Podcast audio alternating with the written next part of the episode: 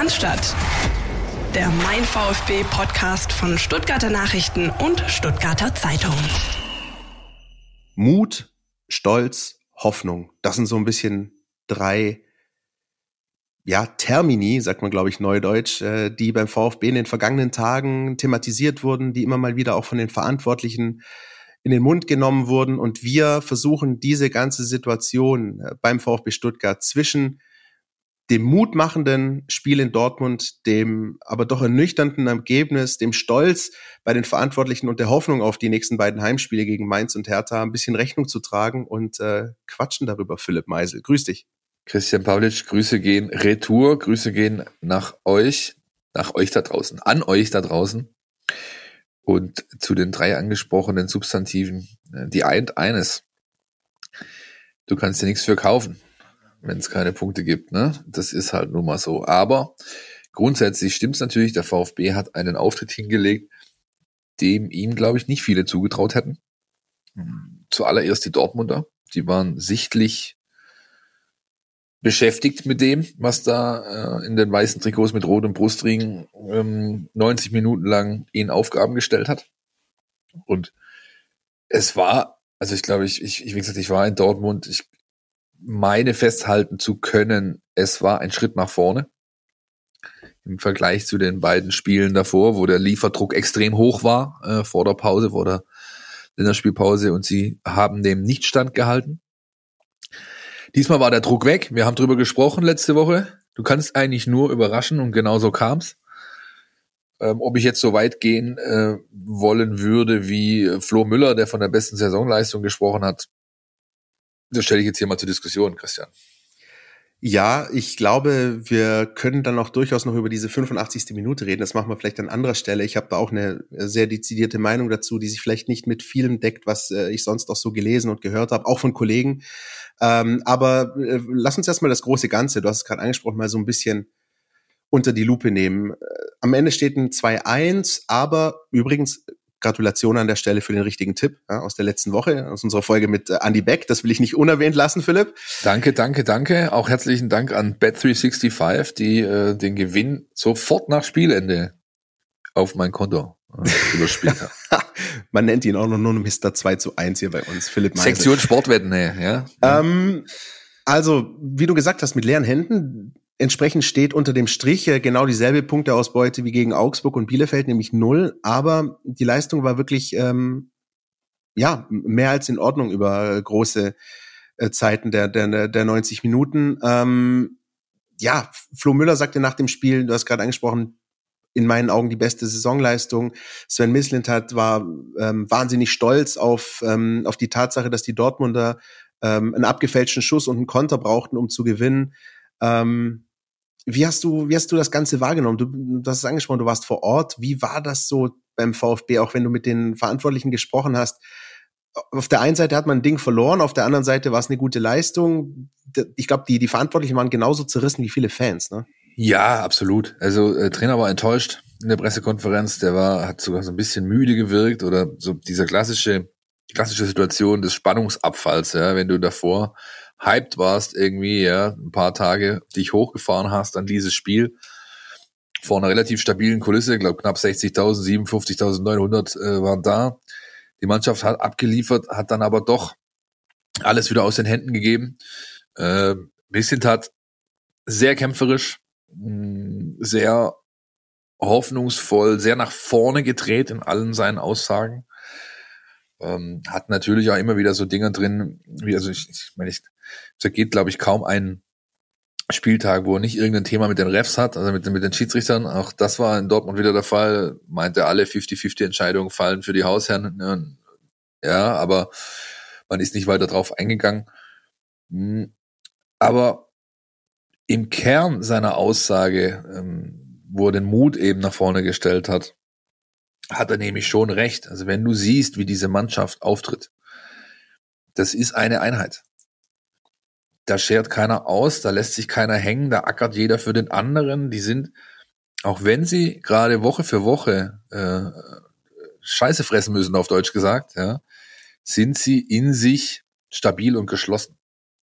Und das ist ein sehr, sehr wichtiger Punkt für die, für die nächsten Wochen kommenden Aufgaben, für generell eine Fußballmannschaft, die sich in einem Wettkampf befindet, ja, den man ja auf die Saison bezogen bewerten muss.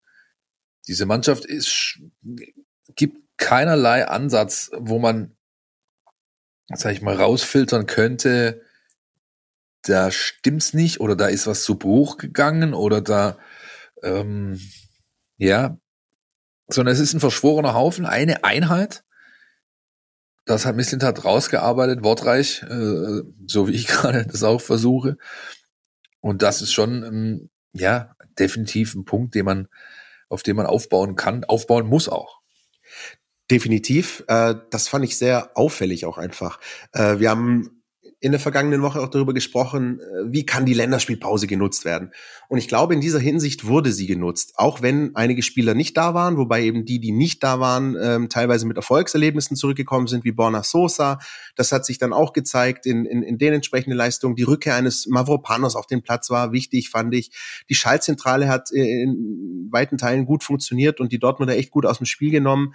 Ähm, das war schon mutmachend, auf der anderen Seite, und ähm, da können wir jetzt mal in die zweite Halbzeit so ein bisschen ins Detail gehen, ähm, mehrere Aspekte. Ich finde, die zweite Halbzeit kannst du wirklich so ein bisschen einteilen. Ähm, Dortmund hat da versucht, schon das Ding an sich zu reißen. Zunächst mal erzielt dann, wie ich finde, Entschuldigung für die Wortwahl, ein richtiges Scheißtor. Das 1-0 von Malen. Der VfB mausert sich gerade auch wieder so ein bisschen zum Aufbaugegner, ich finde, nicht nur für Augsburg und Bielefeld, sondern für einzelne Spieler, die irgendwie bisher noch gar nichts gezeigt haben in der Saison. Dass dem diese Murmel gerade so reinfällt, hm, ärgerlich. Dann, nächste Phase, der VfB schüttelt sich binnen Sekunden fast, kommt zurück, ähm, zeigt, dass ihm das Tor hier jetzt gar nichts ausmacht, ähm, erzielt ein ebenso ähm, wichtiges, wie ich finde, sehenswertes Tor. Ähm, das 1-1, wunderbarer Ballgewinn von Philipp Förster, dessen Rückkehr ich auch für wichtig erachte, weil er wirklich so diese Staubsaugertätigkeit und dieses Kratzen, Beißen so verinnerlicht, was dem VfB vielleicht ein bisschen abgegangen ist. Atakarasor, äh, ein Zuspiel, bei dem du, glaube ich, äh, wieder sagen würdest, Kategorie würde ich gerne heiraten. Und Hab äh, ich auf der Tribüne gesagt. Ja, genau, ja. denke ich mir. Und dann äh, Roberto Massimo mit äh, dem, was ja immer schon so ein bisschen ihm schlummerte, wo er dann auch wieder gezeigt hat, er kann das, auch wenn sich Mats Hummels äh, zugegebenermaßen ein bisschen dämlich angestellt hat. Aber dann war da das 1-1 und dann plätscherte das alles so ein bisschen. Äh, und ich hatte den Eindruck, und jetzt ist die Parallele, die ich so ein bisschen anstelle an der Stelle. Ähm, ich fand eine ähnliche Situation, da saß ich in Mönchengladbach auf der Tribüne. 1-1, 70., 80. Minute. Der Gegner, der, also der Gastgeber, kriegt nicht so wirklich viel auf die Reihe und du hast so langsam dieses Gefühl, okay, wenn das alles so weitergeht, dann nimmt der VfB das 1-1 mit, packt einen Punkt ein, hamstert weiter, fertig. Und dann passierte halt diese 85. Minute, über die sich, glaube ich, die Geister ein bisschen scheiden. Äh, wie siehst du's? Ja, die wollten halt gewinnen. Die wollten ums Verrecken gewinnen, die Stuttgarter. Und dann äh, passiert die Situation so, wie sie passiert. Normalerweise hätte der VfB nicht eine der, sag ich mal, eher im hinteren Mittelfeld rangierenden Chancenverwertungen in der Liga, dann gehst du mit 2-0 in die Pause. Ja, weil dann macht Pippo Förster sein Tor und dann macht äh, Sportskamerad äh, Feuerhund Kulibali sein Tor, dann steht's halt 0-2. Dann hätte ich mal gern gesehen, ob Dortmund in irgendwas an sich gerissen hätte. Ja, so. Und wenn du aber, sagen wir, der VfB hat, glaube ich, 212 Torschüsse mittlerweile und hat daraus 16 Tore nur gemacht. Das ist zwar viel für alle Mannschaften im unteren äh, Saisondrittel, äh, äh, Tabellendrittel, aber da musst du halt die fünf Stück gegen Fürth mit einrechnen. Die Chancenverwertung ist alles andere als gut. Und da bleibt auch weiter nichts mehr als die Hoffnung auf die Rückkehr von Leuten wie Kalacic und, und ähm, Kartomba. Jetzt schweife ich aber ab. Also meines Erachtens war einfach, ich habe den Trainer nachher gefragt, oder wir haben den Trainer nachher gefragt, ob, ob er denn nicht ein strukturelles Problem da sieht, wenn du in der 85. Minute mit einem Mann nur einen Eckball absicherst. Und er hat explizit geantwortet, nein, strukturelles Problem sieht er nicht. Ein Mann reicht aus.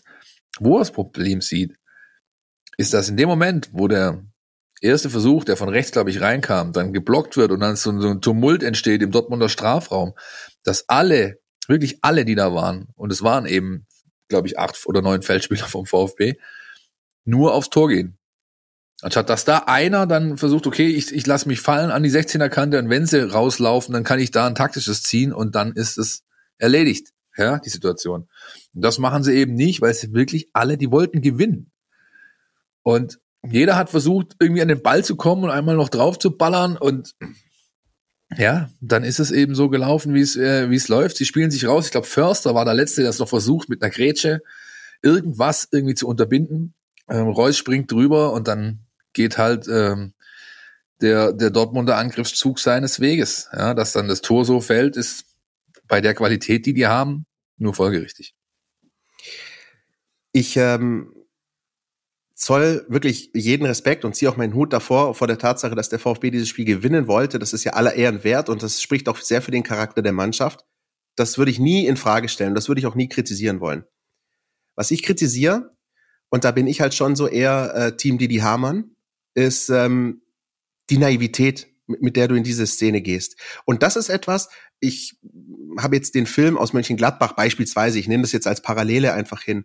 Ähm, ich habe jetzt die einzelnen Szenen nicht im Kopf, aber ich meine mich zu erinnern, dass der VfB da nicht so kopflos agiert hat. Auch da hatte der VfB in den letzten zehn Minuten einige Räume, die sich ihm geboten haben, Kontersituation, aber die Absicherung war immer da. Im Zweifel, das hast du auch in der Mannschaft, das hast du im Stadion gemerkt, war einfach dieser Tenor, dann nehmen wir hier diesen Punkt mit. Und ähm, das habe ich damals nach dem Gladbach-Spiel ausdrücklich gelobt. Und ich hätte das auch gerne nach dem Dortmund-Spiel gelobt, weil ich erzähle ja seit Wochen, Punkte hamstern, jeder Punkt ist wichtig. Du hast auch vor ein paar Wochen gesagt, hey, fünf bis Weihnachten noch wäre super. Und das war einfach die Gelegenheit, die sich dir auf dem Silbertablett geboten hat, einen Punkt von diesen fünf vielleicht mitzunehmen. Und die Tatsache, in diese Situation so reinzugehen, wie du es machst, dass die dann mit all den Konsequenzen und und äh, Azar und Roy steht richtig, bliblablub, ähm, vielleicht noch ärgerlicher ist als das 1-0 in der Entstehung geschenkt. Dieses Tor ist für mich nicht nur naiv, dieses Tor ist für mich dumm. Und ich ärgere mich tierisch. Ich persönlich bin so ein Typ, ich ärgere mich über so ein blödes Ding mehr als über jedes 0-4 in Leipzig, weil du hier einfach die Chance hattest, was mitzunehmen. Und ich bin da auch ehrlich, auch wenn das ein Auswärtsspiel in Dortmund war, auch wenn das ein Spiel war, bei dem wir immer gesagt haben, du hast nichts zu verlieren, diesen Punkt werde ich na lange nachtrauern. Und ähm, ich weiß nicht, ob es auch insgeheim beim VfB den, den Verantwortlichen so geht, weil das war einfach einer, der, den hättest du einpacken können mit Schleifen drum und fertig. Und in der 85 bei einer eigenen Ecke, wo du die Chance hast, wenn du schon kein Tor schießt, ein, zwei Minuten rauszuholen, so naiv reinzugehen. Kulibali auch in der Szene, der im Zweifel donner das Ding auf die Nordkurve und machst sonst irgendwie was, schießen Field Goal, aber nicht so halbherzig, äh, dass irgendwie äh, Tigges diesen, diesen Traumkonter eröffnen kann. Das ist eine Szene, die ärgert mich wahnsinnig. Ähm, ich finde das auch lobenswert und das ist auch richtig, dass die Verantwortlichen das natürlich ein bisschen anders kommunizieren müssen.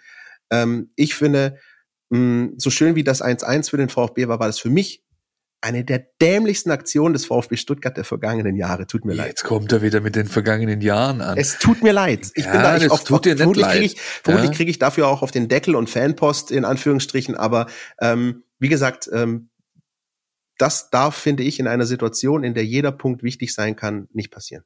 Argumentation, die mit Sorry, aber anfangen, kann ich nicht ernst nehmen, Christian. Grundsätzlich hast du natürlich, du hast schon nicht Unrecht, so ist es. Na klar, man kann sich darüber sehr, sehr ärgern. Und ich bin auch deiner Meinung, dass von den Verantwortlichen da intern mit Sicherheit andere Dinge angesprochen wurden, als es dann vor unseren Mikros der Fall war. Der lag auf dem Tablett da, der Punkt, ganz klar, auch in Anbetracht der anderen Ergebnisse von den Plätzen. Ja, es ist schwierig, sag ich mal, entschuldigende Argumente zu finden für diese Situation. Ganz, ganz klar. Darfst dir einig äh, im Profifußball so ein Ding nicht einfangen. Ja. Und zwar unabhängig vom Ergebnis, sondern ganz generell. Ja, das ist schon so. Ja, wenn wir uns das in der Kreisliga passiert, jo, es passiert acht, neun, 15 Mal die Saison wahrscheinlich. Allein schon Sonntags um zwölf mit Restalkohol, okay. So genau. Allein schon deswegen, weil keiner mehr zurücklaufen kann. Nicht, weil er es nicht will, oder sondern weil es einfach nicht mehr kann. Aber klar, das ist tatsächlich ja, ärgerlich. Aber in der Situation, in der der VfB Stuttgart ist, musst du versuchen, auch aus den bittersten Dingern immer das Positive mitzunehmen. Und es gab eben genügend Positives am Wochenende in diesen 90 Minuten. Das stimmt, das ist völlig außer Frage. Und äh, da gehört dazu, dass beispielsweise äh, Hiroki Ito ich glaube, sein Opus Dei abgeliefert hat. Ich weiß nicht, was der noch kicken will. Ich habe irgendwann auf der Tribüne gesagt zum Kollegen Preis, das ist ja völlig krank, was der spielt. Ja, völlig krank. Ist dann nachher auch in den, in den Daten ab, ablesbar gewesen. Ja? Ballkontakte, Zweikämpfe, Luft, Boden, Passquote. Der hatte immer wieder initiiert. Der war, glaube ich, irgendwie Mitte zweiter Halbzeit, wenn wir, da habe ich in das Match Analysis hab noch mal reingeschaut, war der, der der Spieler mit den meisten Torschussvorlagen beim VfB Stuttgart. Und davon waren, glaube ich, fünf oder sechs wie an der Schnur gezogene äh, Diagos, die er halt spielt, aus dem linken, äh, linken Fußgelenk raus. Also richtig stark. Ja? An der Stelle grätsche ich noch ganz kurz rein mit meinen vergangenen Jahre vergleichen. Wenn dieses 2-1 für Dortmund eines der dämlichsten Gegentore war, dann ist es schade, dass ähm, diese Szene in der ersten Halbzeit, du hast es angesprochen, mit dem Abschluss von Kulibali und der Parade von Kobel nicht in dem Tor gemündet hat, weil das war für mich einer der schönsten Angriffszüge der vergangenen Jahre, wenn man sich das nochmal in seiner Gänze anschaut. Ja. Das muss ein Tor sein. Ja, und wir hatten vor ein paar Wochen, haben wir, haben wir, drum, haben wir drum gesprochen, hat er Sommer so eine Situation gehabt und äh, will den Chip machen von der 16er Kante. Jetzt ist er immerhin in der Lage, den Ball zu kontrollieren, kann eigentlich den Torwart ausgucken. Und was macht er? Er spielt genau die Version, die dem Kobel den bestmöglichen Eindruck bietet, nämlich eine schöne Flugeinlage, dass der Kobel die Dinger halten kann, sollte er ja wissen eigentlich aus den letzten zwei Jahren. Ja da muss ich irgendwann mal einen Reifeprozess bemerken und ich bemerke ihn bei ihm nicht. Ja, ich mag den Spieler, ich mag, wie der ackert, ich mag, wie der kämpft, wie, wie, wie eklig der ist auch zu, gegenüber seinen Gegenspielern. Äh, 30. Minute gelbe Karte abgeholt, ja, ist jetzt gesperrt gegen Mainz, äh, hat diesen, diesen, ähm, die fünf gelben Karten, glaube ich, in den letzten ja, was hat er, glaube ich, elf, elf Einsätze oder so die Saison oder, oder, oder 13. Der hat, der hat ja nicht, am Anfang ja nicht gespielt, die ersten drei, vier Spiele verpasst. Ja, ich glaube, er hat ja auch mit der gelben Karte dafür gesorgt, dass Mats Hummels latent keinen Bock mehr auf dieses Spiel hatte irgendwie und ja, vielleicht auch deswegen ins Leere Anstelle, wenn mir der kleine Ausflug noch erlaubt sein soll, anstelle von Mats Hummels hätte ich schon spätestens als Roberto Massimo mich quasi einsargt, hätte ich schon keinen Bock mehr gehabt, ja. Ich meine, was, was macht der mit dem? Der guckt ihn aus, guckt ihn an, sagt, wie willst du es haben, geht vorbei, der, der Hummels mit der Grazie eines leckgeschlagenen Öltankers, ja, das ist, das, das ist Kreisliga gewesen. Also was der Typ immer noch von manchen Menschen ins Nationalmannschaftsumfeld geschrieben wird, kann ich einfach nicht mehr nachvollziehen. Wenn das alles ist, was du noch auf, auf, auf die Platte bringen kannst, dann mag das für Dortmund genug sein, wo du halt viel mit Antizipation Auge spielen kannst. Aber für, für also mehr ist es nicht mehr. Ey.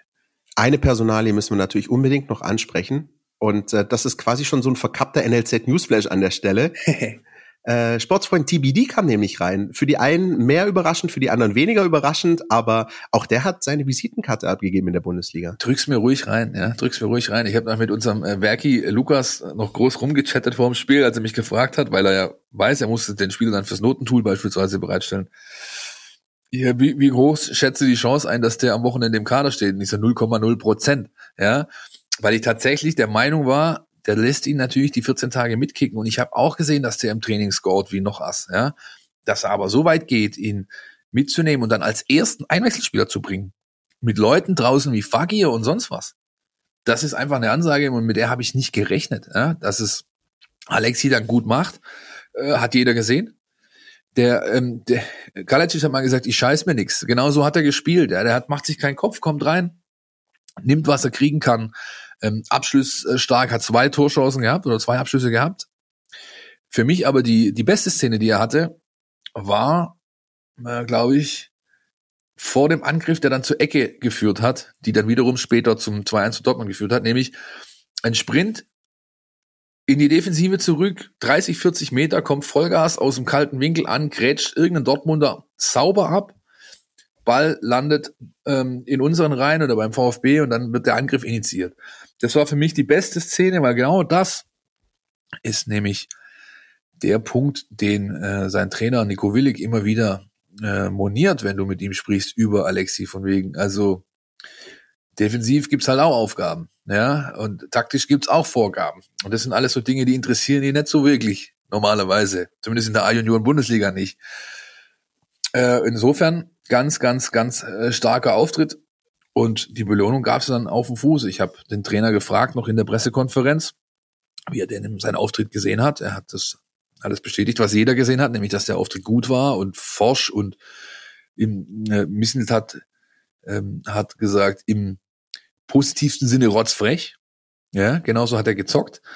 Und der Trainer hat bestätigt, er bleibt erstmal oben, unabhängig der Personalsituation. Natürlich wohl wissen, dass wenn äh, Fürich, Kalajdzic, Katompa und wie sie alle heißen, Marmouche, ähm, wieder kicken können, dass es dann für ihn natürlich eng wird, aber er bleibt erstmal dabei, weil er sich wirklich gut geschlagen hat. Zwölf Tore in zwei Wochen im, im Training mit der ersten Mannschaft als 18-Jähriger musste halt auch erstmal machen. Insofern ähm, wirklich schön, dass er sich belohnen konnte für die ersten guten Monate, die er hier hatte. Aber es bleibt halt unterm Strich dabei. Es ist ein Rohdiamant mit Betonung auf Roh. Der muss noch viel, viel, viel lernen, wenn er dann wirklich mal so ein großer werden möchte, wie es wohl werden kann. Die, das Talent, die Grundvoraussetzung ist ja unbestritten, hat jetzt jeder gesehen. So ist es. Und ich glaube, dann haben wir mehr oder minder all das abgedeckt, was dieses Spiel so hergegeben hat. Und äh, geben euch jetzt einen kleinen Verbraucherhinweis an die Hand, sind gleich wieder für euch da. Schnäppchenjagd bei Freenet ist eröffnet. Ich hab euch zur Black Week sowas krasses vor die Flinte gelockt. Da will man sich einen Screenshot von der Rechnung als Trophäe an die Wand hängen. Das Samsung Galaxy S21 5G. Ab nur einem Euro mit mindestens 200 Euro Tauschprämie bei Mobilcom Digital. Und bevor jetzt alle davon Wind bekommen, schießt euch den Deal jetzt auf freenetdigital.de. Mega, Christian. Eine schöne Überleitung äh, zu unserem tollen, ganz, ganz tollen Werbeblock. Ähm, vielleicht noch ein, zwei Dinge, die wir abräumen können im Nachgang zum Dortmund-Spiel, bevor wir uns dann dem Ausblick widmen auf Mainz. So, Thema Personalsituation. Ja, es gab ja quasi am Spiel schon Mavropanos, der so ein bisschen Handgelenk hatte und Karaso, der einen, einen schönen dicken Pferdekuss hinnehmen musste bei den beiden gab es Entwarnungen, also sie trainieren, wenn auch teilweise nur individuell. Karaso, da humpelt noch ein bisschen. Und Mavropanos, also ich auch den, den, den Sven bisschen hat gefragt nach dem Spiel, was schätzt du? Ach, das ist doch egal, was der hat. Solange er laufen kann, wird er kicken, der griechische Verrückte. Ja, also das, so ein Satz fällt dann da im O-Ton, weil die natürlich wissen, was für ein Tier das ist und der alles tun würde, solange er laufen kann, äh, um der Mannschaft zu helfen. Das ist übrigens äh, die Personalie Konstantinos Mavropanos, bei dem ich finde, wo du die größte Diskrepanz momentan siehst beim VfB, ob er auf dem Platz steht oder nicht. Ich finde, das macht viel mit dem Team äh, momentan. Ähm, die Tatsache, dass er wieder da war, das hat, äh, das hat schon was gemacht. Das hast du einfach gemerkt, auch wenn du nicht im Stadion warst.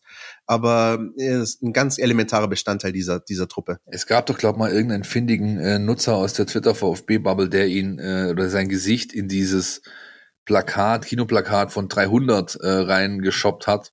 Und das kommt der ganzen Thematik schon sehr, sehr nahe. Ja, das ist Cannstatt. Das ist Cannstatt, genau. Ähm, ansonsten Trainingseindrücke, die sind eigentlich nie schlecht. Also wieder erwarten hat der Trainer ja verzichtet, Silas Kartompa in den Kader zu nehmen gegen Dortmund, auch gegen den, wieder seine eigenen Ankündigung. Aber ich denke, gegen Mainz werden wir ihn zumindest auf dem Spielberichtsbogen jetzt erleben. Er trainiert voll, auch mit Körperkontakt, alles drum und dran. Könnte gut sein, dass äh, wir das ist vielleicht auch wieder was, was für äh, Moral und Emotionalität ein wichtiges Thema sein könnte. So einen Moment erleben, dass er ihn einfach nur zum Aufwärmen schickt. Und dann weißt du ganz genau, was in der Hütte dann los sein wird.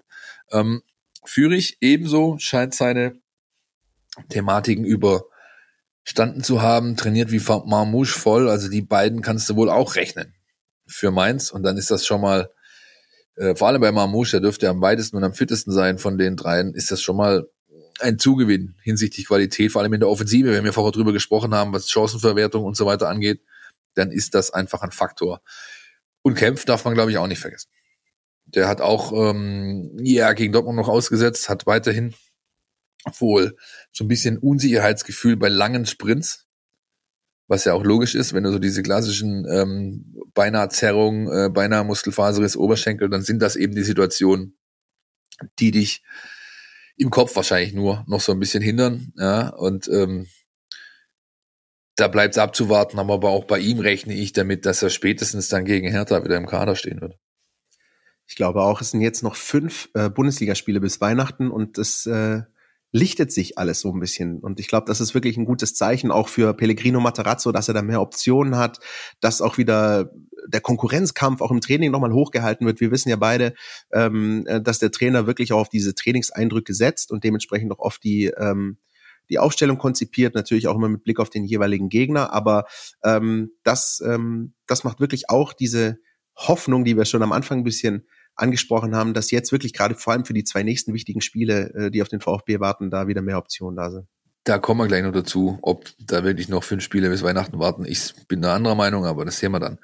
Ähm, was kann man noch zu Kalacic und zu Mio sagen, Christian? Die zwei fehlen noch auf unserer Liste der Langzeitverletzten in Anführungszeichen. Bei äh, Sascha Kalajic ist es äh, zumindest so, dass man auch da wieder ein bisschen lachende Gesichter sieht äh, von den äh, Kollegen unserer Fotoagenturen. Ähm, auch da geht es langsam bergauf.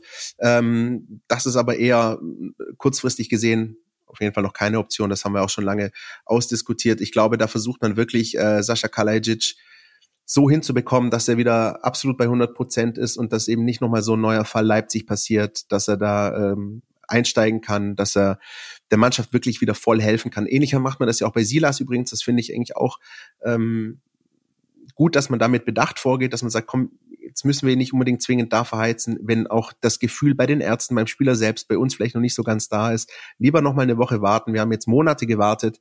Ähm, dann kommt es jetzt auf diese eine Woche ehrlich gesagt auch nicht mehr an. Und das äh, ist auch so ein bisschen das, was bei Sascha Kalajic auch kommuniziert wird. Ähm, interessant für ihn vielleicht ein ganz wichtiger Termin. Kommenden Freitag werden die Playoffs für die WM-Quali ausgelost und da sind die Österreicher aufgrund ihrer Platzierung in der Nations League noch dabei. Die finden im März statt und ich glaube, das ist auch noch so ein äh, Termin, auf den Sascha ein bisschen schielt und dann mal gucken, gegen wen es geht. Vielleicht ja gegen CR7. Ja, und es bleibt bei dem, was er bei uns im Interview skizziert hat wenn er am 8. Januar der Mannschaft wieder helfen kann und erstmals im Kader stehen könnte, dann wäre das. In der Trolley Arena in Fürth. Richtig, in der Trolley Arena in Fürth. Stimmt, ja. Wer fährt denn dahin? Ich fahre hin, ne? Da müssen wir, komm, komm. Und ich kenne noch einen Kollegen, der ist sehr, sehr aufgeregt schon. Ja, sehr ja, ja. Wir brauchen, wir brauchen genügend Platz im Kofferraum für den ähm, Werksverkauf von Trolley in Fürth. Ja, Enzo Mio habe ich noch vergessen, Philipp, da kannst du noch ein bisschen was zu sagen. Ne? Ja, was heißt dazu sagen? Der, meine, der ist halt auch zum ersten Mal wieder auf dem Platz äh, gesehen worden, wenn auch nur in einer individuellen Einheit. Kalacic hat ja schon, so wie ich die Bilder interpretiere, ähm, das leichte Aufwärmen mit dem Team absolviert. Äh, bei Enzo wird es noch auch eine Weile dauern, äh, glaube ich, bis dann mehr von ihm zu sehen sein wird. Und grundsätzlich, du hast gerade angesprochen, ja, die äh, gehen mit Bedacht vor, aber sie, man muss halt in dem Kontext auch erwähnen, sie sind gebrannte Kinder. Ne? Sie haben in dieser Saison schon drei, vier Mal vielleicht den einen oder anderen Spieler einen Ticken zu früh wieder voll belastet oder schlussendlich ist es ja die Entscheidung des Spielers auch, ja, ähm, waren da vielleicht nicht ganz so vorsichtig immer, weswegen es dann zu Geschichten kam wie bei Orel Mangala, der übrigens auch in Dortmund nochmal einen kleinen Haken zurück möchte ich schlagen. Sehr, sehr stark war. Da hast du gemerkt, der kommt schon fast annähernd wieder an seine 100 Prozent ran. Die letzten 10, 15 gingen ein bisschen die Pumpe aus noch, aber ansonsten spielerisch. Dreh- und Angelpunkt. Das ist und bleibt der mit Abstand beste Kicker in diesem Kader. Unfassbar, was der am Ball kann. Äh, ich bin jedes Mal wieder, obwohl ich es ja schon oft gesehen habe, in Trainingslagern, im Training, im Spiel, bin jedes Mal wieder gestoked, wenn ich den kicken sehe, weil es einfach so gut ist, dass sich äh, so Leute wie Axel Witzel im belgischen Mittelfeld so langsam aber sicher warm anziehen können unfassbar, was der auf dem Platz kann und übrigens auch unfassbar, was er und sein Team so auf YouTube können. Aber das ist dann vielleicht ein Thema für eine andere Folge an der Stelle. Gut, wollen wir uns dem wichtigsten Thema vielleicht dieser Woche widmen. Und das ist das Thema Alarmstufe 2 in Baden-Württemberg, Zuschauerthematik. Ja, was Fangen wir doch mal so rum an, Christian. Was der aktuelle Stand? Der ändert sich ja quasi minütlich. Das heißt, kann schon sein, dass wenn wir morgen, äh, wenn rausgehen mit der Folge, der schon gar nicht mehr aktuell ist, oder? Ja. Oder bin ich da ähm, falsch gewickelt? Es ist, ähm, es gibt einen Stand, sagen wir mal so, der zumindest jetzt die Regel werden soll. Der gilt ähm, ab Mittwoch. Disclaimer an der Stelle, es ist Mittwoch, der 24. November, 11.32 Uhr. An der Stelle nehmen wir das ja gerade auf. Also sollten sich Dinge in der Zwischenzeit äh, tun, bitten wir um Verzeihung und Vergebung. Ähm, ich hatte die äh, große Freude, am Montag und Dienstag ähm, nicht im VfB-Dienst zu sein, sondern mich tatsächlich mit den äh, großen politischen Themen zu befassen, war unter anderem auch in der Regierungspressekonferenz mit äh, Winfried Kretschmann und äh, dem Gesundheitsminister Manfred Lucher. Und auch da ist dieses Thema eben angeklungen. Also, Alarmstufe 2 gilt ab diesem Mittwoch. lassen wir mal diese ganzen anderen gesellschaftlichen Dinge, das könnt ihr bei uns auf den Portalen nachlesen, viel Spaß dabei, aber lassen wir uns mal beschränken auf das, was uns hier interessiert, nämlich die Zuschauerthematik beim VfB Stuttgart. Für Großveranstaltungen äh, dieser Art, also Bundesliga-Heimspiele, heißt das Alarmstufe 2 in dem Fall Begrenzung der Zuschauerzahl auf maximal 25.000, Maskenpflicht überall, also auch am Platz und die sogenannte 2G-Plus-Regelung. Das heißt, Zuschauer, die äh, das Spiel besuchen wollen, Fans, die am Freitagabend äh, nach Bad Cannstatt pilgern wollen, müssen nicht nur einen Nachweis darüber abgeben, dass sie genesen oder geimpft sind, sondern auch einen tagesaktuellen negativen Test vorweisen. Das ist vielleicht mal die wichtigste Botschaft. Daran wird sich, davon ist auszugehen, bis zum Freitag jetzt auch nicht mehr elementar viel ändern. Der VfB hat zu Wochenbeginn, so war zumindest unser Stand, äh, ungefähr 26.000 Karten verkauft äh, geht aber seines Zeichens davon aus, dass das jetzt nicht ein Problem darstellt, da diese Marge ähm, zwischen verkauften Tickets und tatsächliche Besucherzahl oft um mindestens zehn Prozent abweicht, weil auch viele da sind, die Dauerkarten oder in dem Fall Dauerkärtle haben und dann doch nicht kommen, sich kurzfristig entscheiden, äh, nicht anzureisen. Also die ähm, Anzahl der absolut verkauften Tickets zur Zuschauerzahl, die am Ende bei rumkommt, ist meistens so um die zehn Prozent niedriger. Deswegen sollte das eigentlich kein Problem sein. Ähm, ein viel größeres Problem aus Sicht der, der Organisatoren des VfB ist natürlich, ähm, wie können wir dabei helfen, dass jeder dieser Zuschauer einen tagesaktuellen Test kriegt. Da kann ich an der Stelle vielleicht schon mal den freundlichen Tipp äh, rausgeben an alle, die vorhaben, am Freitag zu kommen. Guckt, dass ihr diesen Test schon mal vorher irgendwo anders bekommt, weil am Stadion selbst oder ums Stadion selbst könnte das echt äh, lange, lange dauern. Ähm, man versucht beim VfB noch Teststellen einzurichten im Umlauf des Stadions, aber die werden vermutlich dann, wenn dann auch massiv überlaufen sein. Also ähm, ich habe am Freitag auch vor, tatsächlich äh, als Private Paula hinzugehen und äh, bemühe mich äh, um einen Schnelltest äh, noch am Freitagnachmittag im Ostfilderner Autohaus meines Vertrauens, äh, weil äh, das, glaube ich, äh, in Cannstatt schwierig werden wird. Also, zusammengefasst, Alarmstufe 2 gilt ab Mittwoch, heißt, für ähm, die Bundesligaspiele des VfB stand jetzt maximal 25.000, Maskenpflicht überall, 2G plus. Vor allem brauchst du den Test ja digital. Der muss ja in, ähm, der du muss musst ihn vorlegen können in einer App, genau. Genau, äh, Luca, Kaufpass oder ähm, CWA, glaube ich, äh, ist, ist vorgegeben, also die Corona-Warn-App. Bevor wir weitermachen, Christian, lass mal hören, was unser Kollege Carlos Ubina zur Thematik meint. Der Kommentar unserer Redaktion. Ja, der VfB Stuttgart hatte sich das alles äh, wunderbar vorgestellt. Freitagabend, äh, Flutlicht, eine elektrisierende Atmosphäre in der Mercedes-Benz Arena und äh, möglichst viele Zuschauer. Doch ähm, die Realität sieht Corona-bedingt ganz anders aus. Es herrschen jetzt wieder verschärfte Corona-Bedingungen, was auch ähm, den Stadionbesuch und damit den VfB direkt äh, trifft. Das ist für den Club äh, zum einen bitter, weil er gerne sein Stadion voll hätte und bisher 26.000 Karten verkauft hat. Äh, mehr werden es nicht und mehr dürfen es auch nicht sein, denn die neuen Regeln schreiben vor, dass äh, die Kapazität äh, bei 25.000 erfüllt, erschöpft ist. Ja, und nun muss der VfB kurzfristig schauen, wie er damit umgeht. Er meint, alle Zuschauer ins Stadion zu bringen, weil ja auch nicht immer alle kommen, die ein Ticket haben. Und jene, die kommen werden, müssen sich an äh, drei Dinge halten. Die erste Bedingung ist geimpft oder genesen. Die zweite Bedingung ist auch ein negativer Corona-Test muss vorgelegt werden. Und die dritte Bedingung lautet, es muss eine Maske getragen werden. Äh, das wird äh, sicher den einen oder anderen äh, Fan wieder irritieren und vermutlich auch davon abhalten, ins Stadion zu gehen. Die Ultras haben schon angekündigt, dass es keinen organisierten Support geben wird im Spiel gegen Mainz. Dabei hofft und braucht der VfB ja jeden Zuschauer, jede Stimme zum einen atmosphärisch, um die Mannschaft äh, zu unterstützen, um ihr Energie zu geben, wie der Trainer Pellegrino Matarazzo immer gerne äh, sagt. Zum anderen zählt für den VfB, aber auch jeder Zuschauer aus äh, wirtschaftlicher Sicht. Die Einnahmeverluste seit äh, Pandemiebeginn im März 2020 sind immens. Sie belaufen sich auf 80 Millionen Euro mittlerweile. Das ist äh, ein ganz schönes Brett natürlich und der VfB muss nun schauen, wie er dieses Finanzloch äh, stopft.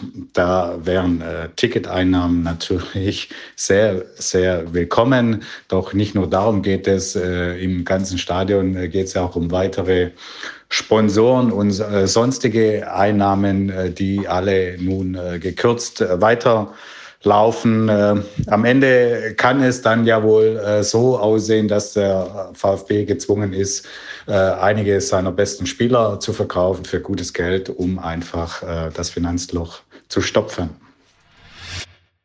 Das war die Meinung aus unserer Redaktion. Ähm, kann man natürlich so teilen. Ich bin wirklich gespannt, wie es weitergeht. Ich habe Christian dir ja vorher schon gesagt. Ich rechne nicht damit, dass es noch vier, fünf Spiele bis zur, bis zur Winterpause geben wird, zu kurzen. Denn ich habe große Sympathie für das, was Helge Leonhardt äh, von sich gegeben hat. Das ist meistens nicht so, wenn Helge Leonhardt was sagt, der Präsident von Erzgebirge Aue, dann ist das eher in, in, meistens oft in den ähm, Bereich allgemeine Erheiterung einzuordnen. Ja. In dem Fall nicht. Er schlägt vor, dass die Ligen pausieren. Und zwar bis zum 8. Januar, wenn es eben wieder weitergeht, sollte man einen, nach diesem Wochenende jetzt hätte man einen knapp fünfwöchigen Break, ähm, ein Lockdown, ein Mini-Lockdown des, des Fußballs quasi, auch keine Geisterspiele. Denn er sagt, zum einen haben wir als Sport einfach auch eine gesellschaftliche Verantwortung. Man kann nicht, und er kommt natürlich aus Sachsen, der Helge, der weiß, wie es dazu geht. Da geht es ja wirklich noch heftiger zu als in Baden-Württemberg, was Infektionszahlen und Inzidenzen und sonst was angeht. Aber er weiß eben auch, oder stellt das zumindest in den Vordergrund, ähm, dass man in gewisser Weise eine Vorbildfunktion einnimmt als Fußballsport. Das ist immer auch das, was von der Gesellschaft an den Sport herangetragen wird. Ja, dass er eben eine gesellschaftliche Verantwortung auch hat. Um dieser gerecht zu werden, wäre es doch vielleicht sinnvoll, wenn wir alle mal kurz ähm, aufhören.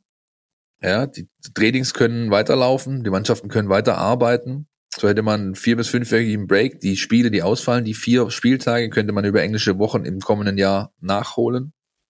Und zum anderen, da ist natürlich der Blick, sage ich mal, des FC Erzgebirge, äh, auch der ganzen Thematik Anheim, ist natürlich der, er bemängelt einen Wettbewerbsverzerrung dahingehend, dass aufgrund des deutschen Föderalismus, dass jedes Bundesland eben selbstständig Entscheidungen treffen kann an einem Standort darf voll ausgelastet werden, hier darf man 25.000 äh, reinlassen, da darf gar niemand mehr rein. Ja. Leipzig hatte beispielsweise, glaube ich, ähm, am Abend vor dieser Aufnahme ein Geisterspiel in der Champions League, weil keiner mehr rein durfte in das Stadion. Und da hat er nicht Unrecht, weil wir alle haben ja gesehen in den letzten Wochen und Monaten, was, wir haben auch oft genug darüber gesprochen, was eine Kurve ausmachen kann für eine Mannschaft ja, wie viel Energie da transportiert wird. Auch die Dortmunder haben, ja, haben das ganz, ganz hochgestellt am äh, Samstag, dass ihre gelbe Wand sie zu diesem Sieg getragen hat, ja, zumindest mit äh, dafür verantwortlich war. wenn das an manchen Standorten jetzt ausfällt, kann ich der Argumentation schon folgen von Herrn Leonard. Wie siehst du's? Grundsätzlich ähm, kann ich dem schon was abgewinnen. Ich glaube, es wäre vermutlich auch ähm, die gerechtere Lösung. Und es wäre das, was vielleicht auch, wenn man sich anschaut, was momentan einfach in diesem Land los ist, Stichwort Intensivstationen, Stichwort genau. äh, ausfallende Weihnachtsmärkte, Menschen, die äh, auch vor dem finanziellen Ruin stehen. Ich glaube übrigens, auch da ist das Erzgebirge einfach ein sehr, äh, eine sehr getroffene Region momentan mit all den Weihnachtsmärkten und Tourismusangeboten, die ausfallen. Also vor dem Hintergrund ist das, finde ich, ähm, recht und billig, das so zu fordern. Nur mir fehlt ähm, die Fantasie, wie das wirklich dann gemacht werden kann. Ich, das geht dabei los, du hast es gerade zum Beispiel vorgeschlagen, man könnte das über englische Wochen dann wieder zurückholen in der Rückrunde. Find mir mal vier englische Wochen, in der keine Europapokale oder Länderspielpause ist, wo man das in den FIFA-Kalender reinpressen soll. Äh, Ende nächsten Jahres soll irgendeine WM in Katar stattfinden, auf die wird gerade irgendwie der ganze Rahmenkalender ausgerichtet. Ähm, ich ähm, kann mir das ehrlich gesagt nicht vorstellen. Ich glaube, dass man versuchen wird, den Spielbetrieb so lange wie möglich durchzuziehen. Und ähm, auch was die Zuschauerthematik angeht, wir haben auch gehört, was Thomas Hitzelsberger gesagt hat, ähm, dass man auch da bei den Vereinen massive Sorgen hat. Ähm, eine Rückkehr zu Geisterspielen hätte man da eigentlich für völligen Unfug. Da bin ich mal gespannt, wie es da läuft, weil das ist, finde ich, wirklich ein Aspekt, der ähm, der mir noch nicht so ganz einleuchtet. Dieses äh, Föderalismus-Ding, also Sachsen macht jetzt komplett Geisterspiele. In Stuttgart ist gerade diese ominöse Alarmstufe 2 aus Baden-Württemberg ausgerufen. Überall ist es ein Stück weit anders. Das macht ja nicht nur die Menschen kirre, sondern ich glaube, das macht auch die Verantwortlichen bei den Vereinen kirre. Ähm, ja, und es hat vor würde, allem, ja. Es hat vor allem sehr viel dazu beigetragen, dass wir in der Situation sind, wo wir sind. Ja. Wär, wären wir in einem, sag ich mal, etwas äh, autoritäreren Staat unterwegs, wäre es einfach anders, ja. Und nicht, dass ich das jetzt gut heiße, aber das ist definitiv ein Faktor, ja. Ähm, ich kann immer wieder nur neidisch nach Spanien oder Portugal oder sonst wohin schauen. Es ist wirklich bitter, ja, wenn ich mir das hier anschaue in, und dann wird dir so vor Augen geführt, dass du in einer Gesellschaft lebst, wo das Ich vor dem Wir kommt, wo, wo Solidar Solidarität einfach nicht diese Rolle spielt, weil die Menschen, die hier leben, über Dekaden auf Ellbogen raus und ich, ich, ich, ich, ich getrimmt worden sind, das ist schon alles bitter, ey. Aber ähm, ja, ich, sorry, ich wir hab, schweifen äh, ab. Geisterspiele war mal, war mal, war ich ausgestiegen, ehrlich gesagt.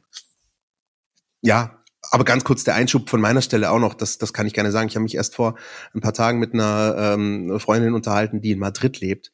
Die sagt mir, ähm, du kannst es dir vermutlich gar nicht vorstellen, aber wir leben mehr oder minder ein normales Leben. Und es ist äh, schön und äh, es ist nicht völlig äh, schwerelos, aber man, man ist so die allergrößten Sorgen erstmal äh, äh, los. Und wenn ich hier eben sehe, wie, wie Menschen ähm, ihre Liebsten verlieren auf irgendwelchen Intensivstationen, wie Menschen um ihr finanzielles Kapital, um ihre Zukunft bangen, die äh, das ganze Jahr vielleicht darauf ausgerichtet haben, einen Stand am Weihnachtsmarkt aufzuhaben, nur um dann einen Tag vorher ausgebremst zu werden. Ähm, wenn ich sehe, wie, wie im Freundeskreis Menschen sich darauf gefreut haben, wieder in geselliger Runde was zu unternehmen und jetzt auch ähm, keine Chance mehr haben, vermutlich das in der Form zu machen, dann fragt man sich natürlich schon, was ist hier los? Ja, das muss ich an der Stelle schon nochmal ganz kurz sagen. Aber mit Blick auf den Fußball, das ist ja das, was unser primäres Thema ist. Ähm, wie gesagt, ähm, hehres Ziel, aber ich kann mir nicht vorstellen, dass da in, in naher Zukunft irgendwas ähm, gemacht wird, auch von DFL-Seite, es sei denn, es passiert wirklich ganz, ganz dramatisch.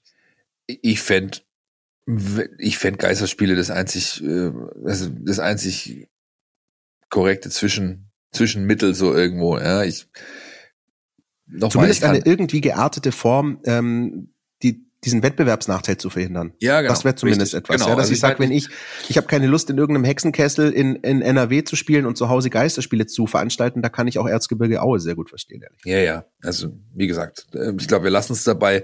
Ich glaube, die Lage ist so volatil, dass wir nächste Woche sowieso wieder drüber sprechen werden. Wenn dann das Heimspiel gegen Hertha ansteht, am Sonntag, dem fünften, ist das, glaube ich, 17.30 Im ersten Advent, oder? Richtig? Ja, wenn ich richtig bin, ist das so, ja. Nach meinem Kenntnisstand ist das so, aber vielleicht liegen wir auch falsch. Gut. Lass uns, äh, nach meinem Kenntnisstand ist dies unverzüglich ein Jingle abfahren, bitte. NLZ News. Neues von den Nachwuchsmannschaften. Auch hier grüßt so ein bisschen das Murmeltier, und zwar wöchentlich, ähm, wenn wir über den VfB 2, über die U21 sprechen. Neun Spiele ohne Sieg. 24. September 2021. 3 zu 1 auswärts bei der TSG Baling. Das ist schon hart. Ja, also das ist eine Phase, die natürlich aufs Gemüt schlägt, ja, bei den Spielern, bei den Verantwortlichen, bei Trainer Frank Fahrenhorst. Was er dazu zu sagen hat, lest ihr bei uns in der App. Unser Kollege Jürgen Frey, der auch hier schon zu Gast war, hat mit ihm gesprochen und mal so die aktuelle Gemütslage ab, abgefragt. Ja. Jürgen Frey, der personifizierte NLZ Newsflash ein bisschen. Genau, richtig. Und es ist natürlich schon so, dass es sich auswirkt. Die Mannschaft hat 20 Punkte auf dem Konto. Das ist nur noch einer über dem ersten direkten Abstiegsrang. Jetzt steht nach dem 0 zu 1 gegen Ulm von letzten Samstag. Spitzenmannschaft kann man mal so verlieren, war knapp. Ähm, ja, am Ende reicht eine, so eine ähnliche Gurke wie von Daniel Mahlen, nämlich dass Lukas Kiefer, der ehemalige Krieger im VfB 2 Mittelfeld, aus 20 Metern einfach draufhält und eiert dann irgendwie am Pfosten ins Tor. Äh, jetzt steht das Spiel gegen den FC Rot-Weiß Koblenz an. Samstag, 14 Uhr, Trainingsplatz 1. Übertragung via Leaks und mit einem gewissen Herrn Meisel am Mikrofon. Ja, falls ihr also Lust habt, nicht hingehen wollt, könnt ihr euch zumindest für fünf Euro die Übertragung bei Leaks sichern und dort meine sonore Stimme hören und das, was ich äh, als Expertise zum Besten zu geben habe. Zumindest was ich dafür halte. Aber es ist natürlich so, dass Lieferfrist, ähm, die ist eigentlich schon abgelaufen. Die Mannschaft muss jetzt endlich mal aus dem Quark kommen. In diesen neun sieglosen Spielen waren auch fünf Unentschieden dabei. Ja. Aber das ist viel zu wenig für die eigenen Ansprüche, für das, was die Mannschaft kann. Man muss natürlich, ja klar, Schippo lange weg und, und, und. Es gibt schon auch Gründe dafür, die, wie bei den Profis auch. Man findet schon gute Ansätze auch für die Situation oder warum die so ist, wie sie ist.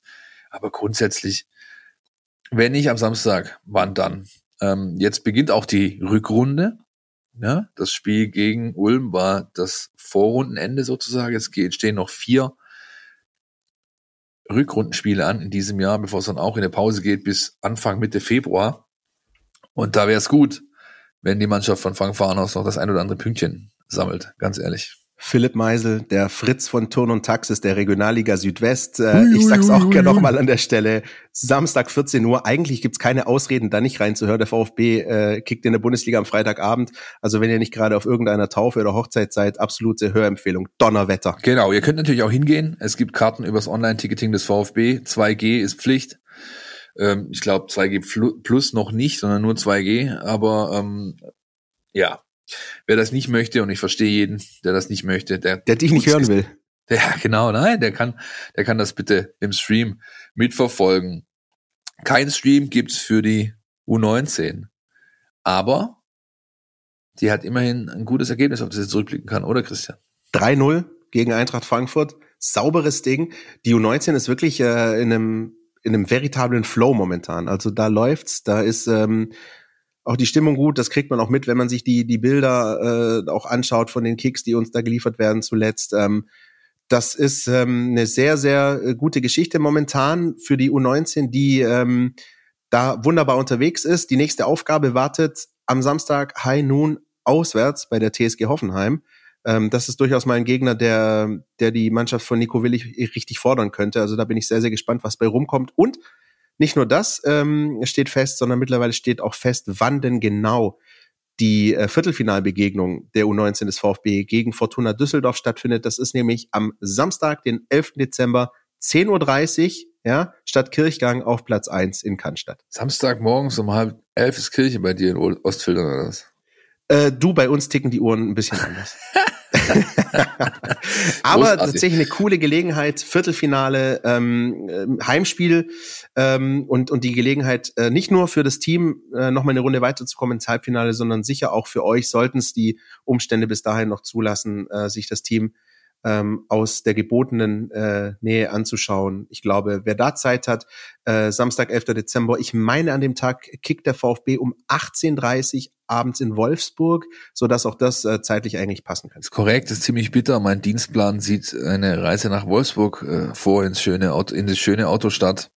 Kann ich leider nicht mehr tauschen. Ich wäre lieber morgens bei dem Pokalkracher. Abzuwarten bleibt, ob Alexi TBD da dabei ist oder in Wolfsburg. Allerdings sein kongenialer Sturmpartner, die beiden haben ja echt über 50 Prozent aller VfB U19 Tore geschossen diese Saison. Thomas Castanaras macht's überragend, drei Stück gegen Frankfurt gemacht. Ein Riesensprung, ich habe jetzt ein bisschen darüber gequatscht, ein paar Takte, einen Riesensprung gemacht die letzten Monate. Wäre ich mal nicht allzu überrascht, ob man den vielleicht auch mal in der Länderspielpause oder sonst wie mal wieder beim Profi, im, im Profitraining sieht, denn er macht's super und hat sich sehr, sehr gesteigert war eigentlich hinter einem äh, Spieler wie beispielsweise David Hummel ähm, nur die Nummer zwei, ja, und hat es dann jetzt eben doch geschafft. Äh, wirklich, da hat auch die griechische Nationalmannschaft, glaube ich, eine große Rolle gespielt, wo er regelmäßig ist. U19 Griechenland spielt da. Jedenfalls seinen Weg kann man gerne auch mal verfolgen, die nächsten Wochen und Monate. Das gilt auch für die U17, nicht, Christian?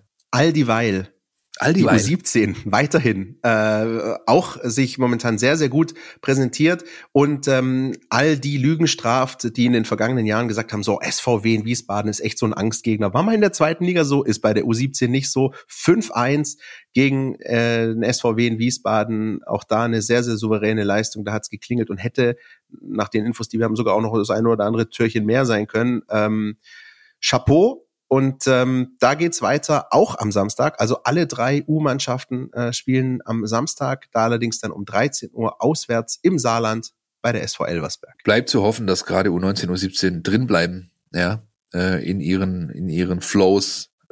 Sie sind vorne dran in den jeweiligen Ligen, ähm, haben da ein gewaltiges Wörtchen mitzureden um den Staffeltitel und dann geht's vielleicht auch weiter im Deutschlandvergleich, zumindest für die U19. Bevor wir uns dem Spiel gegen den selbsternannten Karnevalsverein widmen, Christian, ganz kurz einmal noch Werbung, bitte. Kannst du das hören? Endlich ist die Bundesliga wieder am Start. Ich bin Christian, du kennst mich aus dem Mein VfB Podcast Podcast und ich freue mich riesig. Tauche ein in die Welt deines Lieblingsvereins, den VfB Stuttgart. Mit dem Mein VfB Plus Abo bleibst du die ganze Bundesliga-Saison auf Ballhöhe. Erhalte Zugriff auf das Matchcenter, Live-Ticker, multimediale Inhalte und vieles mehr. Jetzt die Mein VfB App herunterladen und das Abo vier Wochen kostenlos testen. Verfügbar im Apple App Store und im Google Play Store. Mein kongenialer Podcast-Partner Christian Pavlic hat auf unser kleines, die Sendung begleitendes Schriftstück Heimspiel Doubleheader gegen Mainz und Hertha draufgeschrieben. Christian, misst du diesen beiden Spielen eine epochale Bedeutung bei? Lese ich das richtig heraus zwischen den Zeilen? Ja, könnte man schon so sagen. Also ähm, was jetzt epochal ist, äh, bleibt, glaube ich, der Interpretation des Hörers überlassen. Aber na klar, der VfB hat äh, die vergangenen drei Bundesligaspiele verloren, äh, befindet sich auf dem Relegationsplatz, das ähm, an sich noch für keine große Dramatik oder Schnappatmung sorgt, was ich auch für richtig ähm, halte. Aber der Spielplan will es eben so, dass der VfB jetzt zwei Heimspiele am Stück hat, Mainz und Hertha. Die Mainzer, die punktetechnisch ein bisschen weiter weg sind, aber die Hertha, die absolut ähm, hier irgendwo ist in der Tabelle und die sich alles andere als stabil präsentiert. Ähm, über das Spiel werden wir in der nächsten Woche dann äh, dezidiert sprechen. Aber ja, das ist für den VfB, in dem Fall würde ich nicht mehr von nur einer Chance sprechen, sondern die Pflicht ähm, zu punkten. Ähm, denn sonst wird es halt wirklich kompliziert. Ähm, man hat diese zwei, in Anführungsstrichen, sechs Punkte Spiele verloren. Man hat jetzt in Dortmund eine ordentliche Leistung gezeigt, sich aber den Punkt auf dem Silbertablett wegnehmen lassen. Und ähm, das ist alles ähm, zwischen schlechte Leistung, keine Punkte und gute Leistung, mutmachende Leistung, aber keine Punkte, nichts wert, wenn du nicht jetzt gegen Mainz äh, und Hertha Punkte holst, ähm, weil da kommen ja dann auch noch die Bayern und Wolfsburg und Gedöns und da wäre es schon schön, wenn man sich jetzt ein bisschen Luft verschaffen könnte. Ich habe ja immer von fünf Punkten gesprochen, die der VfB noch bräuchte, für mein Dafürhalten bis zu Weihnachten. Und dann musst du halt mindestens zwei gegen die beiden holen. Ja. Ich finde so ein bisschen Mut macht, dass Mainz zwar einerseits äh, den heißesten deutschen Stürmer aktuell in seinen Reihen hat, Johnny Burkhardt, kann mich noch gut dran erinnern, wie der hier mit seinem jetzigen Trainer übrigens, Bo Svensson, damals in der U19 Bundesliga hier aufgetreten ist, ähm, am Schlienstadion unten und du halt klar gesehen hast, der wird alles, also aber nicht mehr lange U19 spielen ja, bei Mainz und freut mich, dass er es durch geschafft hat in den ähm, Profibereich und jetzt auch so spielt. Andererseits hast du halt auch gesehen jetzt am äh, Wochenende, finde ich, das war das erste Spiel unter Svensson in dieser Saison, wo Mainz nicht das abrufen konnte, zu was sie eigentlich in der Lage sind. Aus welchen Gründen auch immer. Der Trainer hat es auch angesprochen, sehr deutlich. Ähm, konnten die nicht das auf den Platz bringen, was man sonst so von ihnen kennt. Ich empfinde die Mannschaft als äh, sehr gut austariert. Äh, auch in gewisser Weise frech und schnörkellos, was das Spiel nach vorne angeht den Vortrag, äh, den Offensivvortrag. Und dann kommt noch eine vielleicht ihrer wichtigsten Personalien hinzu, die man auch nicht außer Acht werden oder außer Acht lassen darf, nämlich Dominic Core, Spitzname Hardcore, äh, fällt aus. Und äh, wie unsere Hörer ja wissen, ich bin großer Freund von den kleinen Drecksschweinen im defensiven Mittelfeld. Und äh, Dominic Core ist, glaube ich, einer der größten Dreckschweine im, im Mittelfeld in der Bundesliga. Der ist, ist im positivsten Sinne natürlich, ja, ist das ein überragender Kicker meiner Ansicht nach und der wird ihnen wehtun. Der Ausfall. An der Stelle ähm, gebietet es die äh, Geschichte und die Historie dieses Podcasts statt, dass wir unseren Taktikexperten Jonas Bischofberger zu Wort kommen lassen. Die Mein VfB Taktiktafel. Hier geht's ins Detail. Mainz 05 war in der abgelaufenen Rückrunde eine Riesenüberraschung und dieses Jahr haben sie sich ja bis dato sehr solide im Mittelfeld festgesetzt und vor allem sich auch stabilisiert. Sie haben die zweitbeste Defensive der Liga im Moment nach dem SC Freiburg, ähm, auch die meisten Interceptions und die meisten Fouls pro Spiel. Da merkt man schon, dass äh, die Defensive das, Punkt, äh, das Punktstück ist äh, bei Mainz. Äh, sie spielen meistens ein 5-3-2 in der Defensive, ähm, stehen auch relativ tief, bisschen passiv manchmal und machen halt mit den drei Sechsern plus Dreierkette das Zentrum extrem eng und sind da entsprechend schwer zu knacken. Äh, dieses Dreiermittelfeld ist auch sehr, sehr laufstark besetzt mit Spielern wie Lee, wie Boetius, Barrero oder Chor. Ähm, mit denen können sie eben auch aus dieser Kompaktheit rausrücken, auf den Flügel schieben und ähm, eben außerhalb des Zentrums auch Druck machen. Auf der anderen Seite kann diese Laufstärke auch gewissermaßen eine Schwäche sein wenn die Mainzer es übertreiben und zu stark verschieben und eben zu sehr versuchen, den Gegner ähm, einzuengen. Wenn man da als Gegner unter Druck die Ruhe behält und ein bisschen geduldig bleibt und auch den Sinn für die Verlagerung hat, dann kann man mit ein paar kurzen Pässen oder einem langen Ball ähm, auch in die Lücken reinkommen, die zwischen diesen drei sehr weiträumigen Sechsern von Mainz manchmal aufgehen. Das Offensivspiel der Mainzer ist wiederum eher überschaubar. Ähm, sie setzen auf der Basis ihrer soliden Defensive natürlich viel auf Konter, auf schnelle Direktangriffe. Ähm, sie haben mit Burkhardt und Onisivo auch eine sehr temporeiche Doppelspitze, die sie dann einsetzen können. Ähm, die beiden werden auch gern direkt äh, steil geschickt, auch mit langen Bällen. Und äh, Mainz versucht eigentlich das Mittelfeld eher zu überbrücken. Das heißt, wenn der VfB es schafft, den Mainzer Stürmern Geschwindigkeit in der Abwehr entgegenzusetzen und auch auf die Dribblings von äh, Burkhardt und Onesivo eingestellt ist, dann ist schon viel getan, um die Mainzer Offensivbemühungen auf ein Minimum zu reduzieren. Vielen Dank, Jonas, der, das haben wir, glaube ich, schon angesprochen, in den vergangenen Wochen beängstigend oft richtig lag. Ähm, er hat jetzt auch noch den Namen Dominic Kor genannt. Das, wie gesagt, ist mittlerweile klar. Ähm, der wird ausfallen und keine Rolle spielen am Freitag. Ich glaube, das äh, läuft dem VfB wirklich so ein bisschen rein. Ähm, was mir noch aufgefallen ist. Wird ne, wenn ich ähm, ganz kurz, bevor, wird eine größere Rolle spielen für Mainz als Kulibali für den VfB. Ja. Ja, das glaube ich auch definitiv. Vor allem, wenn man sich die Mainzer ähm, angeschaut hat. Ich habe echt einige Spiele gesehen, weil ich irgendwie in diesen kalten Herbstsonntagen oft wenig Gesellschaft hatte und Zeit äh, und weniger Lust, aber Zeit, mir Mainz-Spiele anzuschauen auf The Zone. Und ähm, das ist echt so eine ganz schwer einzuordnende Truppe. Also ähm, nach meinem Dafürhalten haben sie den einen oder anderen Punkt zu viel das ist aber, das ist ihr Ding. Das, da können sie ja froh sein drum, dass sie, dass sie diese Punkte, die sie haben, schon haben. Auf der anderen Seite finde ich wirklich äh, bemerkenswert diese Vertikalität, die sie im Spiel oft haben. Also wirklich nach Ballgewinn, ähm, diese maximal zehn Sekunden, die es dauert, bis du auf der anderen Seite gefährlich zum Abschluss kommst, das wird sehr, sehr gefährlich sein für den VfB Stuttgart. Aber da ist Dominik Kor ein, ein wichtiger Punkt. Ähm, der wird ihnen da abgehen. Aber ähm, sie haben wirklich ähm, Spieler, die da vorne auch wirbeln können, die den Unterschied machen. Nicht nur Johnny Burkhardt, der finde ich eine kleine Sensation ist, der Kerl. Aber es gibt Möglichkeiten für den VfB Stuttgart, aus meiner Sicht zumindest, Philipp, dem ganzen Einhalt zu gebieten. Und da macht mir vor allem Mut, was äh, die Schaltzentrale, der Maschinenraum des VfB in Dortmund gemacht hat. Also gerade diese Nummer Endo Mangala, ich finde es sehr, sehr wichtig, dass Atta Karasor spielen kann am Freitag. Ich glaube, das wäre von großer Bedeutung. Äh, wenn das so funktioniert wie in Dortmund, dann äh, sehe ich gute Gelegenheiten, wie man den Mainzern da zuvorkommen kann. Ja, also ich glaube auch, jeder hat mittlerweile gesehen, warum Atta halt immer spielt. Ja, also nicht nur, weil er diese gewisse Polyvalenz hat und da verschiedene Positionen ausfüllen kann in diesem Defensivverbund, sondern einfach auch, weil er was hat, was ich mal eingangs, als er hierher kam, unter Tim Walter noch, habe ich einen Artikel gemacht, nämlich das Metronom äh, hieß, hieß die Überschrift, denn so ist er aufgetreten damals im ersten Trainingslager, ja, als ständig Kopf oben, ähm, immer die richtige Tat zur richtigen Zeit, das richtige Pässchen zur richtigen Zeit, das richtige Timing und die Tem Temperierung des Passes auch zu der Zeit, wo man es braucht und dann halt auch mal Manch einer erinnert sich noch an das äh, Pokalspiel gegen BFC Dynamo. Die richtige Grätsche zur richtigen Zeit. Ja, ja da das, reicht auch eine Erinnerung an das Heimspiel gegen Union übrigens. Aber. Beispielsweise, dass das natürlich immer so ein bisschen wirkt, als sei er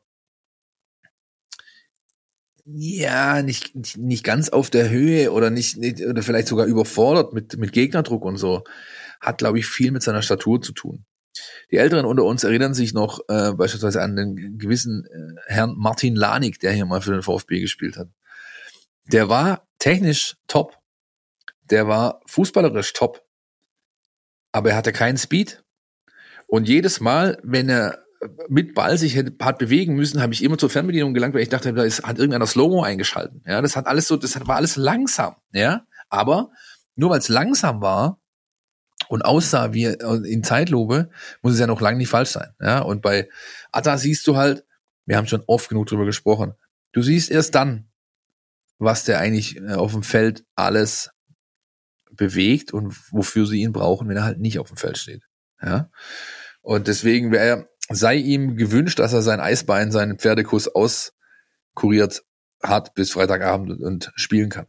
Ich muss, bevor wir weitermachen, ganz kurz unseren Zettel rauskramen, wo die Liste der Spieler steht, die wir hier zur Erwähnung bringen in diesem Podcast statt. Und jetzt kann ich Martin Lanik dazu schreiben. Den hat man, glaube ich, bisher noch gar nicht in 181 Folgen. Aber sehr, sehr schön und äh, äh, sehr, sehr interessanter Vergleich, wie ich finde. Ähm, Personal, Personal, Personal, Philipp. Ähm, siehst du vielleicht auch vor dem Hintergrund der Tatsache, was äh, geisterspieltechnisch demnächst in der Bundesliga passieren kann, die Möglichkeit, dass es zu einem Ausbruch der Emotionen zu einer Eruption kommen könnte mit Blick auf Silas am Freitag. Äh, und wenn es nur das Warmmachen ist vor ja, der ganz klar, ganz klar. Wobei ich, also rein sportlich, äh, haben für mich Marmouche und Fürich die größere Bedeutung. Weil die haben gewissermaßen einen Rhythmus. Die sind halt nur ein, zwei, drei Wochen raus. Vier. Und keine acht Monate. Ja. Und genauso wie der VfB es vermeiden soll, was er ja gerade auch tut, den Kerl zu schnell äh, zu verheizen, sollten die Fans und die Anhänger tunlichst äh, es vermeiden, zu schnell zu viel von dem zu erwarten. Ja? Der kann mal als emotionaler Stimmungsaufheller dienen durch eine Einwechslung und dann vielleicht mal zehn Minuten Luft schnuppern und ein, zweimal losgaloppieren.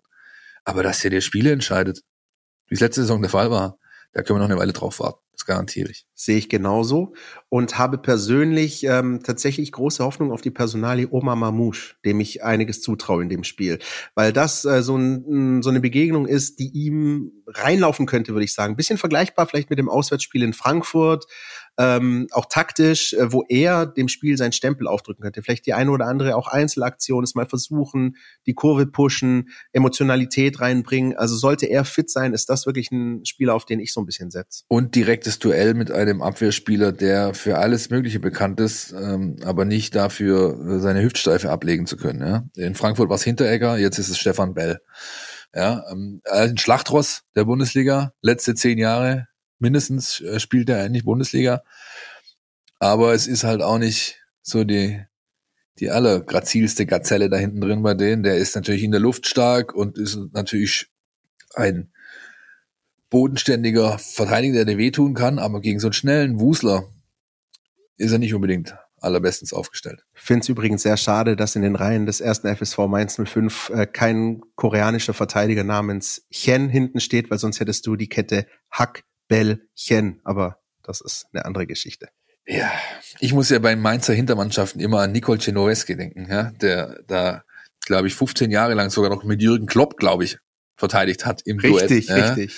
Und dann da so lange Bundesliga gespielt hat, obwohl er sich selber das, glaube ich, gar nicht zugetraut hat. Und der mal was geschafft hat für die absoluten Annalen der Liga, nämlich zwei Eigentore in einem Spiel. Da hatten die Mainzer auch noch diese überragenden äh, Lotto-Trikots äh, wie die Kroaten mit, mit rot-weißen Karos. Sensationell. Genau, genau, genau, genau, genau, genau.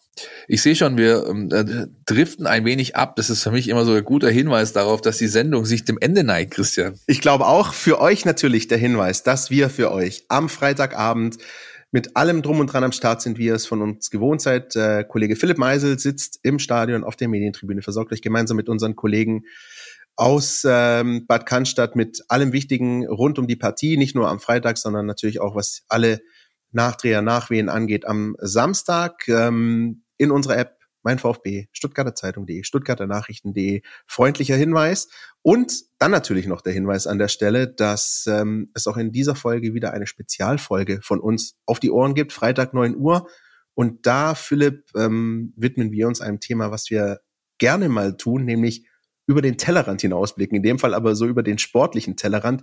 Ähm, wir machen das, was ähm, Menschen mit Liebeskummer machen. Wir fragen uns nämlich, was macht eigentlich die Ex so? Was Christian euch ähm, ja sagen will eigentlich, beziehungsweise den Mund wässrig machen möchte, ist Spezialfolge Freitagmorgens wie immer 9 Uhr in der App und wir sprechen so über die Spieler, die den VfB verlassen haben. Im letzten Transferfenster sind ja einige dabei, auch illustre Namen. Und äh, wir haben uns mal angeschaut, wie die sich so schlagen bei ihren neuen Clubs. Und darüber werden wir am Freitagmorgen sprechen. Vielen Dank für die Erklärung und Einordnung. Bis nächste Woche, Leute. Ciao, ciao. Podcast Der Mein VfB Podcast von Stuttgarter Nachrichten und Stuttgarter Zeitung.